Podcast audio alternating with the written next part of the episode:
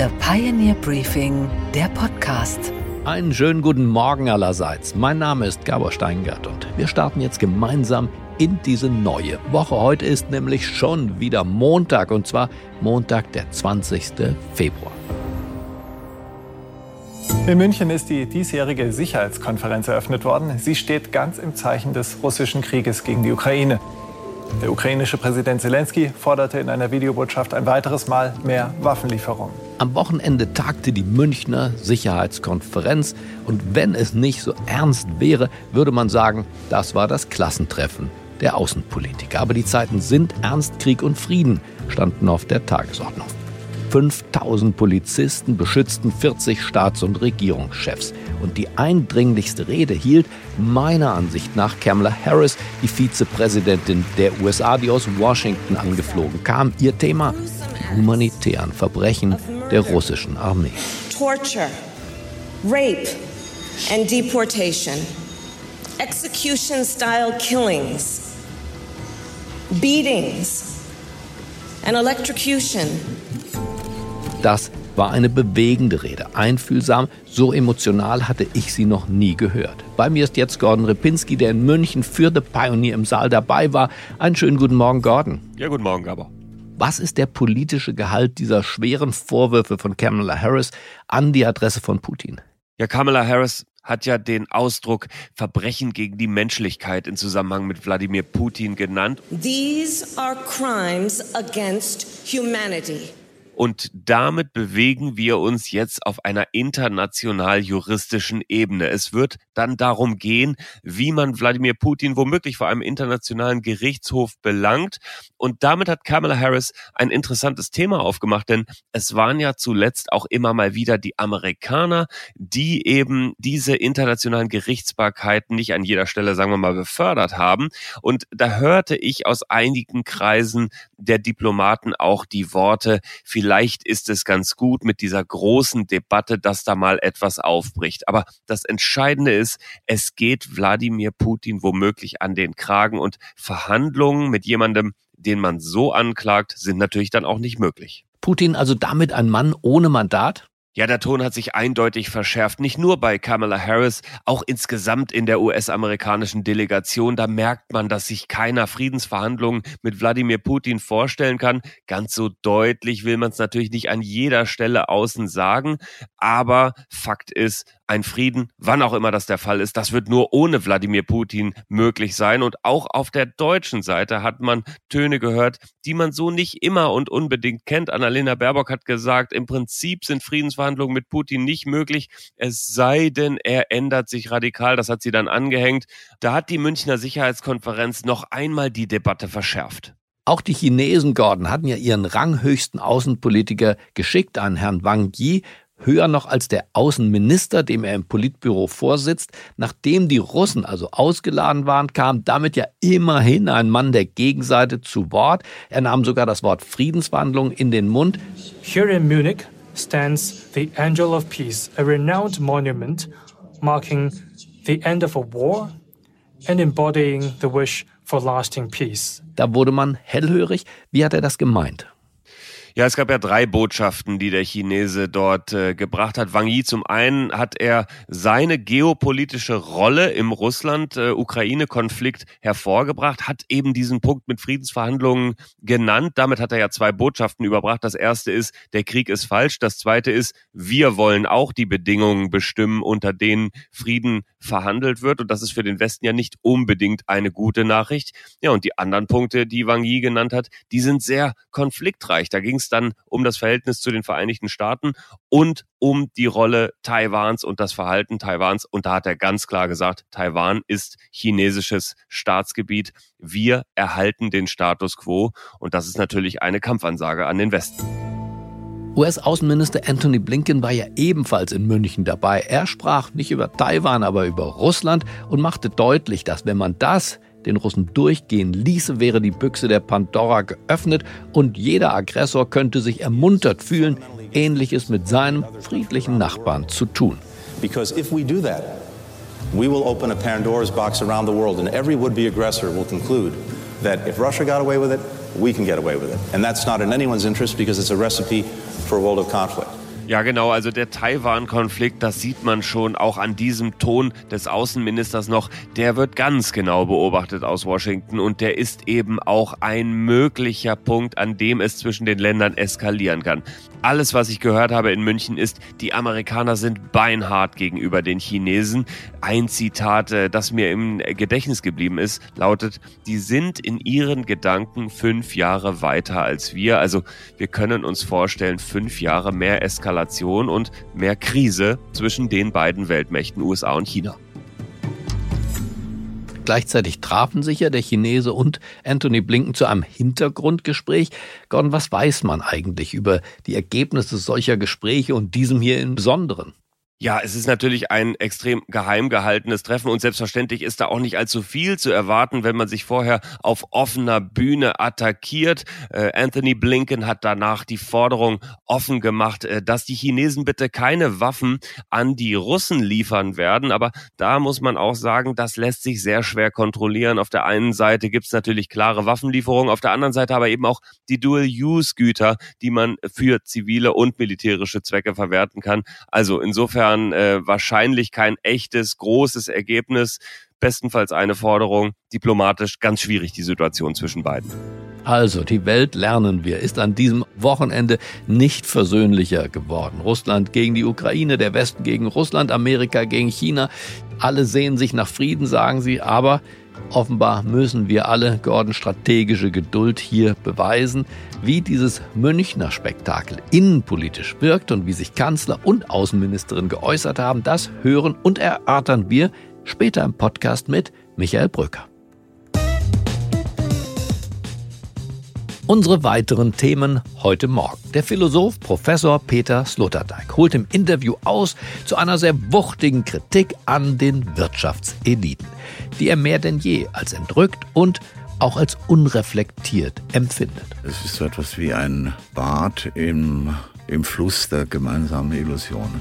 Anne Schwedt erklärt uns, warum die Kryptoszene sich in heller Aufregung befindet.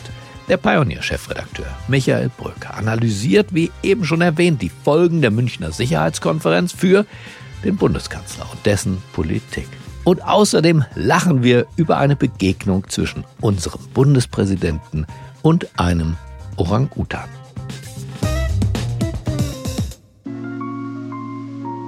Die politische Elite hat also bei der Sicherheitskonferenz in München getagt. Die Wirtschaftselite war schon ein paar Wochen vorher dran. Vor rund einem Monat traf man sich in Davos, in den Schweizer Alpen.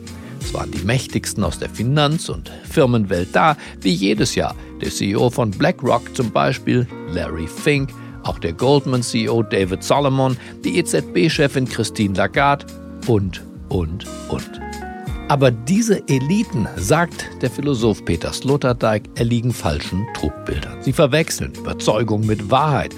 Sie haben den Draht zur Welt verloren. Und genau deshalb holen sie sich wie ein Drogenhändler nur eben für den Suggestionshandel eine Unternehmensberatung wie McKinsey ins Haus. Das alles und noch viel mehr analysiert Peter Sloterdijk in seinem neuen, noch gar nicht erschienenen Buch Zeilen und Tage.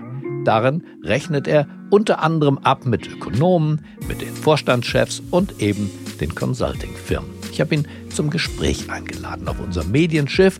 Das ganze über 30-minütige Gespräch finden Sie auf thepioneer.de.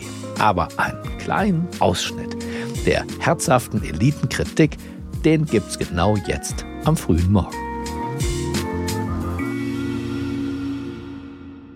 Einen schönen guten Morgen, Herr Professor Peter Sloterdijk. Guten Morgen. In einem noch unveröffentlichten Manuskript, das aber bald ja erscheinen soll, da gehen Sie ziemlich zur Sache, vor allem was unsere Wirtschaftselite anbelangt. Mit unverdünntem Schwachsinn meldet sie sich von der Alpenfestung Davos zu Wort. Was ist falsch mit unseren Wirtschaftsbossen?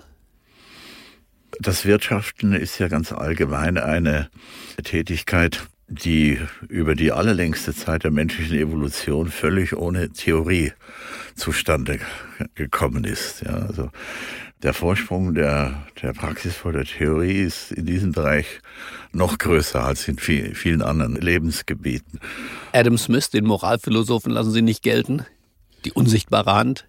Die, die unsichtbare Hand war eine, eine große Intuition, weil er mit dieser Metapher das Prinzip der selbstregulierenden Mechanismen entdeckt hat. Ja. Aber alles in allem muss man doch sagen, dass die Wirtschaftswissenschaften im Verhältnis zu dem, was sie studieren, immer in einem sehr großen Rückstand äh, geblieben sind. Und es ist vielleicht auch kein Zufall, dass die Wissenschaft einer Sache, die Ökonomie oder die ökonomische Theorie, weiterhin den gleichen Namen trägt wie die Sache selbst. Normalerweise unterscheidet man äh, mhm. die Sachen von ihren Theorien. Und äh, es scheint aber so zu sein, dass gerade bei den, bei den Wirtschaftswissenschaftlern ein enorm hoher Grad sozusagen an autohypnotischen Funktionen zu beobachten ist, äh, was sie sich vorsagen, das glauben sie und was sie glauben, setzen sie in, in die Praxis um. Aber alles, alles in allem kann man nicht den Eindruck bestätigen, den diese Wirtschaftsführer gerne hervorrufen, als wüssten sie, was sie tun. Man bekommt auch ähm, sowohl als Flyer auf diesem Feld, als auch wenn man versucht, sich kundig zu machen, man bekommt immer mehr den, den Eindruck, dass hier sozusagen eine äh, real existierende Irrationalität vor sich hintreibt. Dabei nehmen die Beteiligten ja für sich ein Höchstmaß an Rationalität in Anspruch, sagen, wir steuern uns nach KPIs, nach den Key Performance Indicators, also nach Zahlen, Umsatz, Gewinn, mhm. alle möglichen Quotienten werden gezogen. Ähm, was erwidern Sie denen, die sich selbst für unfassbar effizient und, und, und rationalistisch halten? Also ich habe mich ja immer wieder über das Phänomen der Überzeugungen gebeugt und habe äh, die von Nietzsche formulierte Hypothese elaboriert, wonach Überzeugungen äh, schlimmere Feinde der Wahrheit sind als Irrtümer. Und äh, ich glaube, wir, wir leben in einer sehr stark überzeugungsgetriebenen Form der Wirklichkeit. Und wenn äh, so solche Ereignisse wie, wie Davos äh, stattfinden, in denen sehr stark überzeugungsgetriebene Personen zusammenkommen, um sich gegenseitig das Gefühl zu besorgen, dass hier die wissende Elite und, unter sich sei. Weil die Überzeugung für die Wahrheit gehalten ja, wird. Ja, weil sie, weil sie diese, äh, dieser konstitutiven Verwechslung von, mhm. von Überzeugungen und Wahrheiten ganz, ganz und gar erliegen. Also eine Massen, Massenhypnose praktisch das ist einer, ja, einer Elite. Es ist, ja, das ist nicht eine Massenhypnose, das ist eher eine Elite-Hypnose. Ja, eine, eine Elite bringt es fertig mit autohypnotischen Mitteln also ein, ein Gruppenego zu erzeugen, an dem man für den, ein kleines Eintrittsgeld von 20.000 Dollar äh, für drei Tage teilnehmen darf. Sie schreiben ja auch, die Unternehmen gemeinsam eine Wallfahrt zu ihren Trugbildern. Ich glaube, diese, diese Formulierung äh, kommt zwar aus dem äh, religiösen Bereich, und vor allem, sie äh, zitiert etwas, was für Veranstaltungen dieser Art schon sehr wichtig ist. Die Wallfahrt ist ja der Beweis dafür, dass Menschen die Überzeugung haben, dass sie, dass die Wahrheit nicht zu ihnen kommen, sondern dass sie zu ihnen hingehen müssen. Also äh, die heutigen Menschen verlieren ja äh, in, in, dem Zuge, wie sie so äh, Suchmaschinen benutzen, das wichtigste Kapitel äh, ihrer Bildung, nämlich das Bewusstsein davon, dass sie alle Wahrheiten Wege kosten, mhm. implizieren. Also wir haben lauter Sofortwahrheiten, die mit dem Kosten Wegekostenfaktor null ausgestattet sind.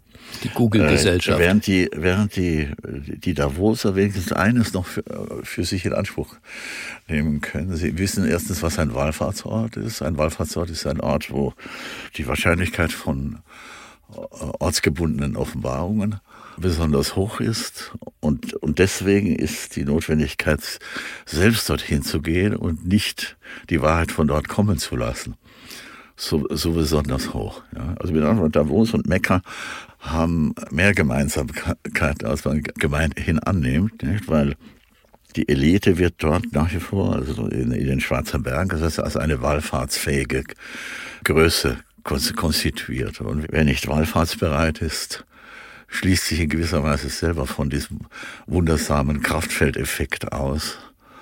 Ich hatte ja über Jahrzehnte hin das Privileg oder den Fluch, wie, wie immer man es nehmen möchte, bei äh, Veranstaltungen von Firmen oder von Berufskörperschaften eingeladen äh, zu werden als Redner.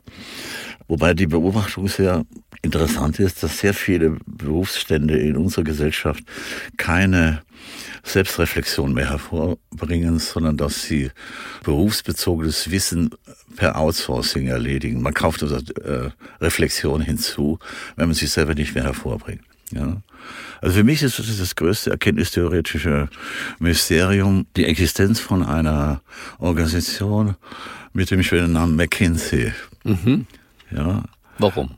Äh, äh, einfach deswegen, weil, weil dort der Drogenhandel in der Form von Suggestionshandel abgewickelt wird, zu, hohen, zu sehr hohen Preisen, unter der Prämisse, dass sich der zu Beratende dem Ratgeber mehr oder weniger willig ausliefert, manchmal auch äh, folgenreiche Entscheidungen an solchen Beratungsfunktionen abhängig macht, während jeder externe Beobachter äh, leicht müsste erkennen können, dass es sich hier um, um bluffartige Transaktionen geht. Der eine will betrogen werden, der andere liefert den dazu passenden Betrug. Sie haben Mekka gesagt. Manchmal denke ich, dass Davos eher das ist, was Mao suchte, als er in den Fluss stieg. Die reinigende Kraft des Wassers, die verjüngende Kraft auch, diese religiöse, quasi in diesem Fall politisch-religiöse Handlung. In Davos versucht man sich ja neben Umsatz und Rendite mit Purpose, wie man heute sagt, mhm. aufzuladen, mit den großen Themen dieser Welt zu umgeben, ja. zu spielen, sozusagen mit dem, was man eigentlich im Tagesgeschäft gleich wieder wird vergessen müssen.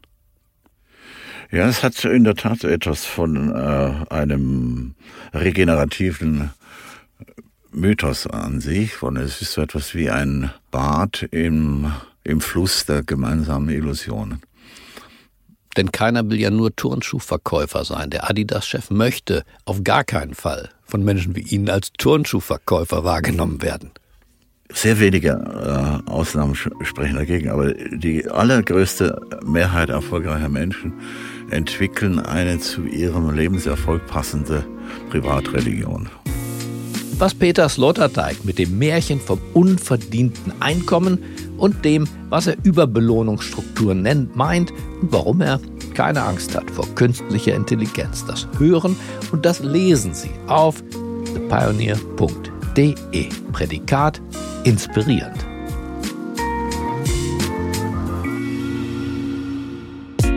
Und was, Gabor, ist eigentlich heute in der Hauptstadt los? Da wirken die Ereignisse der Sicherheitskonferenz von München noch nach. Alle relevanten Kabinettsfiguren waren in der bayerischen Hauptstadt mit dabei. An vorderster Front unser Bundeskanzler Olaf Scholz. Und deshalb will ich hier die Aussage bekräftigen, die ich drei Tage nach Kriegsbeginn im Bundestag gemacht habe. Deutschland wird seine Verteidigungsausgaben dauerhaft auf zwei Prozent des Bruttoinlandsprodukts anheben. Bei mir ist jetzt Michael Bröker, der in München ebenfalls mit dabei war bei dieser Sicherheitskonferenz. Einen schönen guten Morgen, Mick. Guten Morgen, Gabor. Es ist ja in diesen Tagen viel die Rede von roten Linien, also von Positionen, die man niemals wird räumen dürfen, müssen, wie auch immer. Gibt es für dich eine erkennbare rote Linie unseres Bundeskanzlers? Ja, Olaf Scholz würde in äh, mehr oder weniger gutem Englisch wahrscheinlich sagen Boots on the ground. Also die Soldaten auf dem Schlachtfeld der Ukraine aus anderen NATO-Ländern, das wird es nicht geben. Aber selbst die Militärjets, Gabor, die sind eigentlich keine rote Linie mehr.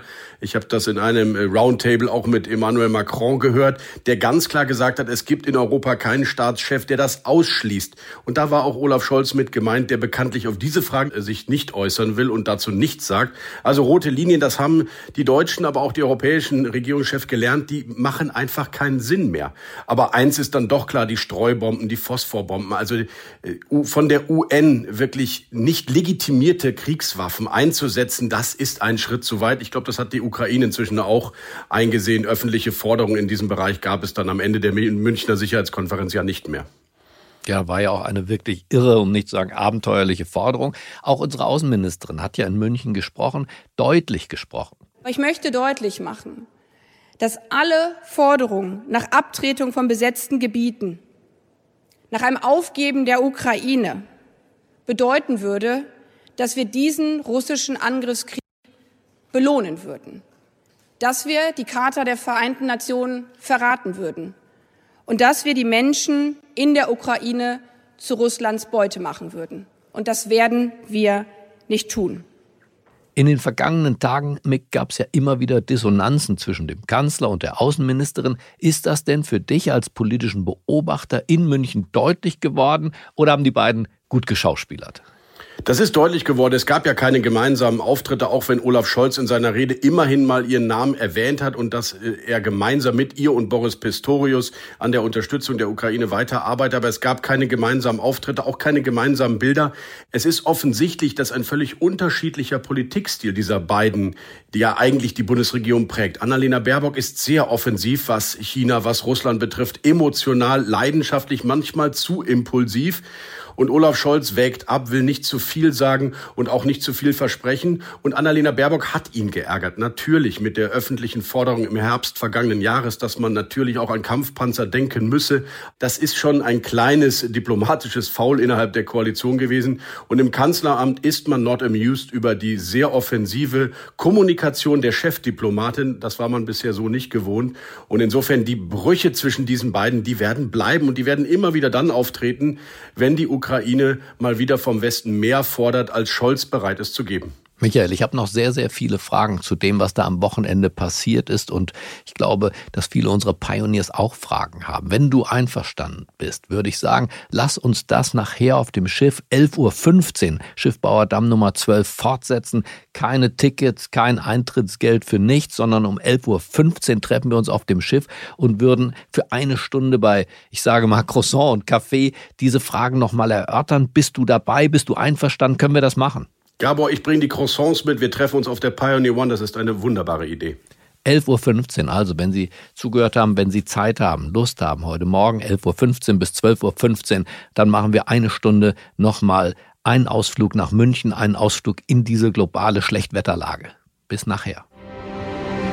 Und was ist heute an den Finanzmärkten los? Na, da sprechen alle über Binance. Das ist die große Kryptobörse, die offenbar allerdings ein Problem hat. Und die Hintergründe dieses Problems kennt niemand besser als Anne Schwedt, unsere Frau in New York. Einen wunderschönen guten Morgen, Anne. Guten Morgen, Gabor. Am Wochenende wurde ja bekannt, Anne, dass 400 Millionen Dollar von Binance abgeflossen sind. Das sorgt natürlich für große Aufregung. Sag uns, was hat es damit genau auf sich? Ja, das ist schon alles echt seltsam, Gabor. Das Ganze soll zwar schon im ersten Quartal 2021 passiert sein, also gut zwei Jahre her, wurde aber jetzt erst durch Recherchen öffentlich. Und zwar soll Binance 400 Millionen Dollar an die Handelsplattform Merit Peak verschoben haben. Vorsitzender dieser Firma ist der Binance-CEO Changpeng Zhao.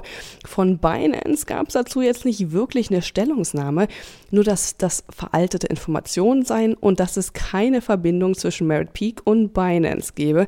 Ein Tag später wurde dann aber doch zugegeben, dass es da wohl eine Verbindung gab, aber die gebe es seit 2021 nicht mehr.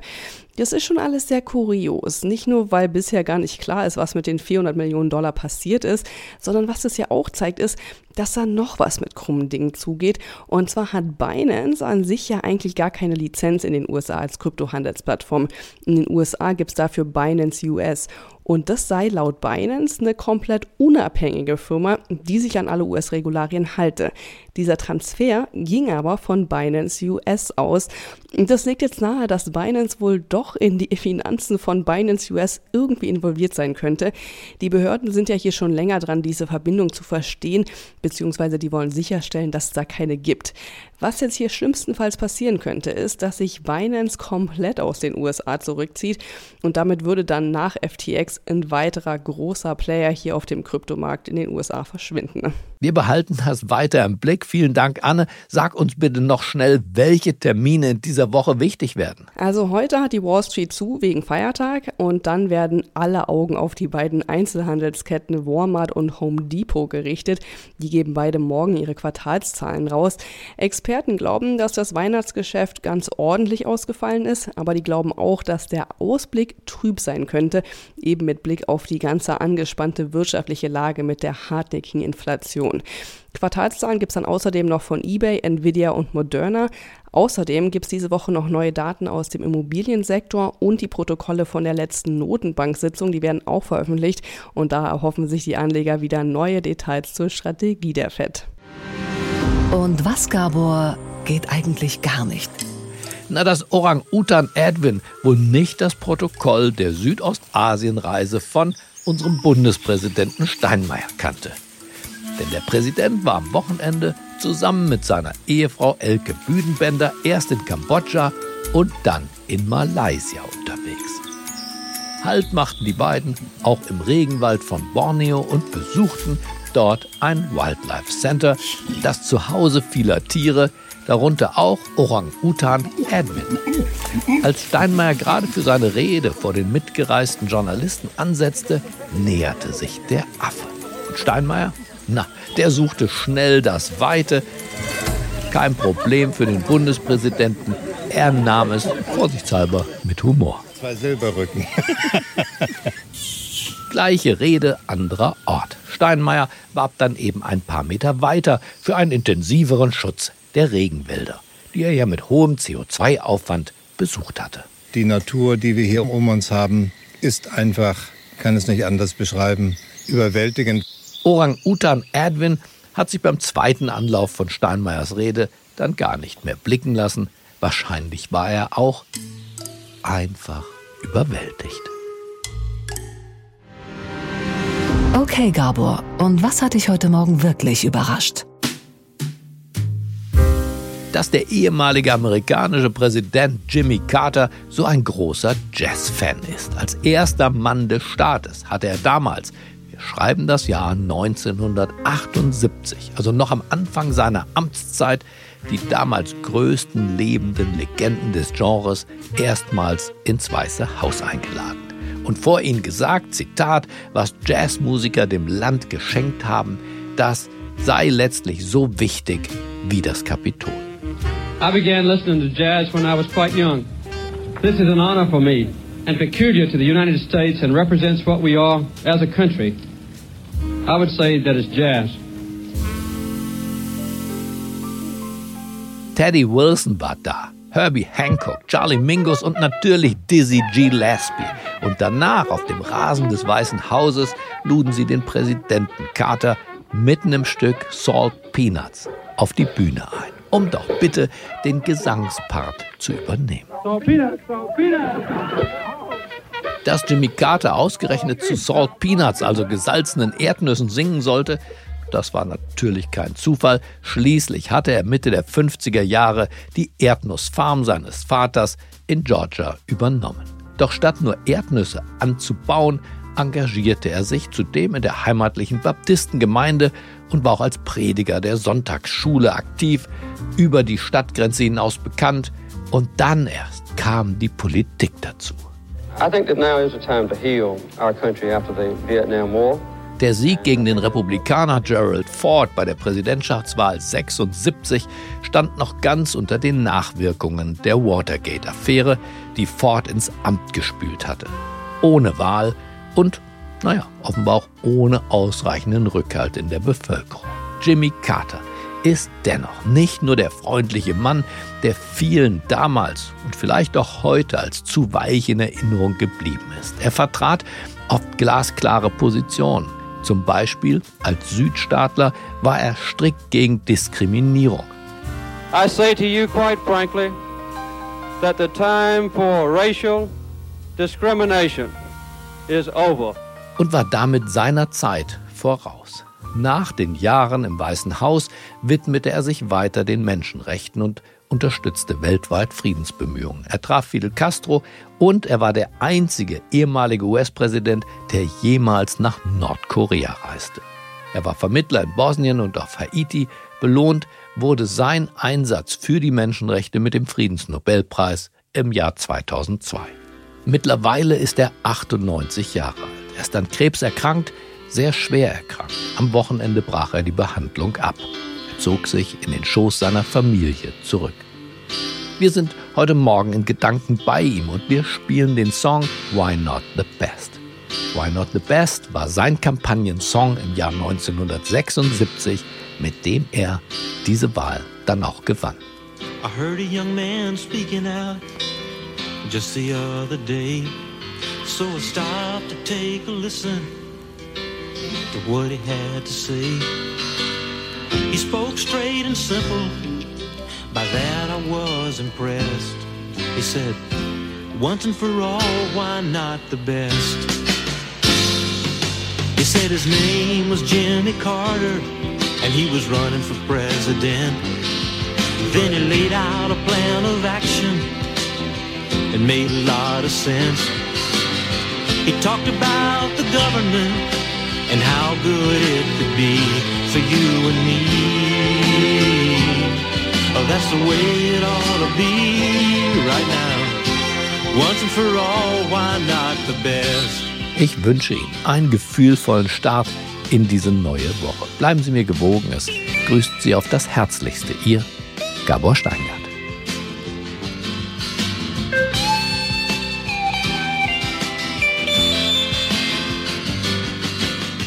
He spoke straight and simple, and I began to understand.